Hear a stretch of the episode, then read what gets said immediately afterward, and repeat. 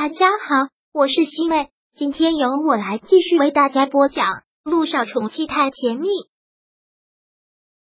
第五百三十二章急诊病人。寻人启事已经发出去了，不管是网上还是报警，能用的方法全部都用上了。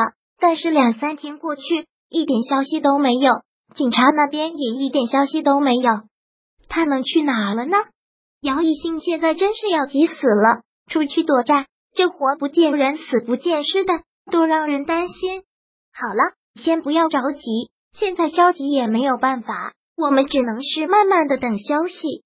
要是那些讨债的不来，我还不知道他已经失踪了，都不知道失踪多久了。这么长的时间，他身上又没有钱，他怎么生活呢？姚一星越说，心里就越觉得难受，越觉得着急。他晚上是要露宿街头的。吃不好，睡不好，万一再有什么不测，陆一鸣也不知道该怎么安慰。不管再怎么生气，也毕竟是自己的亲生父亲。现在亲生父亲下落不明，生死未卜，换做谁谁都会着急。这个陆一鸣劝不了，劝什么也都是虚伪的话。但也没有什么更好的办法，就只能在这里等。警局那边一直找不到人，网上这边也一直没有线索。要不然你就别上班了，这段时间在家里休息一下。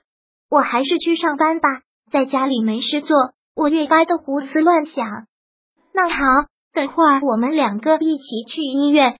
嗯，陆毅明先给他打开了电视，让他看会儿电视分一下神，不要总精神那么紧张。正好电视上演的是姚依依的专访，现在姚依依真的是春风得意了，当红的小花旦。基本上铺天盖地的全是他，可以说是一炮而红。为什么喜欢表演啊？大概就是因为单纯的爱好吧。我从小就喜欢表演，而且我爸妈也很支持我。由于我爸爸一直是在国外经商，他其实陪伴我很少，他很少回国，基本上都是我跟我妈一起生活。我特别感谢他们。姚依依特别自然的侃侃而谈，说到他爸爸的时候，说什么？常年在国外经商，没错，这就是他公司对他的一种包装。对这一点，其实姚依依自己都有些难以接受。可公司就是这么给他包装的。你的人设就是受过高等教育、成功人士的后代，以后千万别说漏了。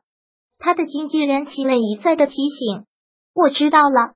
姚依依现在特别享受这种当了明星成功后的感觉。一下子生活发生了翻天覆地的变化，之前是个受尽冷眼、不务正业的小丫头，一下子就成了高高在上、万人追捧的明星了。现在粉丝特别多，赚钱特别多，有了助理，生活一切起居助理会照顾，走到哪里也有一群粉丝围着。说个拍戏受伤的微博，一票人心疼，他特别享受其中。如果这个人设和这个谎言。能让他变得更好，他当然求之不得。虽然心里也还是有对姚彦成的担心和愧疚。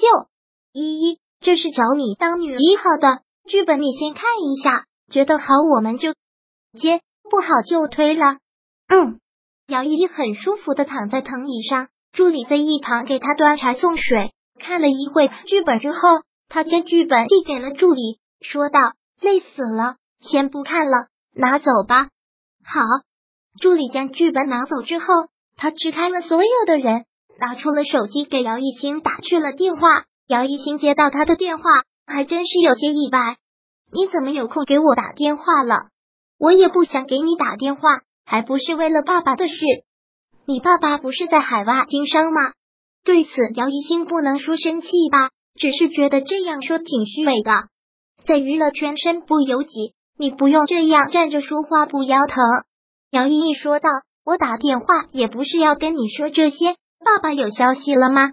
没有。”姚依依沉默了一会，然后又说道：“找到爸爸之后，你好好的照顾他吧，反正他现在心里也只有你。这意思就是你跟他断绝父女关系了。”姚一新听到这个，还真是觉得有些唏嘘。现在姚彦成的身份完全不符合他的人设，所以他生怕姚彦成出来。说穿他这个谎言吧，也不能这么说吧。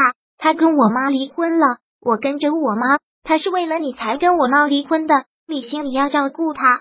姚一兴实在是忍不住了，说道：“从小到大，他最疼你，他对你这么好，到头来你就这么对他。”姚依依冷哼了一下：“你不要把责任全推到我身上，为什么会闹到今天这个地步？你比任何人都清楚。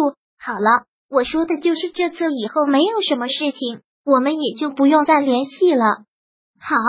姚一星当然知道他们以后不会再联系了。如果再联系的话，让外界知道他还有一个姐姐，那他的所有人设就坍塌了。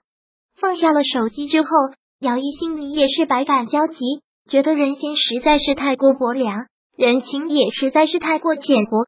本来是亲生父女两个，到头来也是这样的结果。姚一信这一刻还真是心疼姚彦成，他那么心疼的小女儿。从小心疼到大，现在终于是成功了，却已经不再是他女儿了。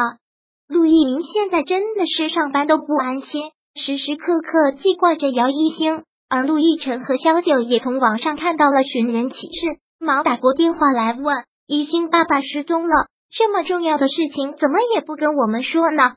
跟你们说也是让你们跟着担心，没有任何用啊！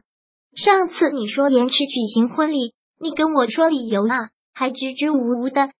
既然陆亦辰以为他们延迟婚礼是因为姚远成失踪了也好吧，姚一星不孕的事他也就完美的瞒过去了。好了，你就不用跟着担心了，我会想办法的。可要好好安抚一心，这种事情谁遇上谁都要着急上火。我知道。陆一鸣放下手机，然后打算去看姚一星。但他的助理急匆匆的跑过来说道：“院长刚送来一个急诊病人，病人家属一再要求让你做手术，您看怎么办？”急诊病人现在在急诊室，是，那我去看看。第五百三十二章播讲完毕。想阅读电子书，请在微信搜索公众号“常会阅读”，回复数字四获取全文。感谢您的收听。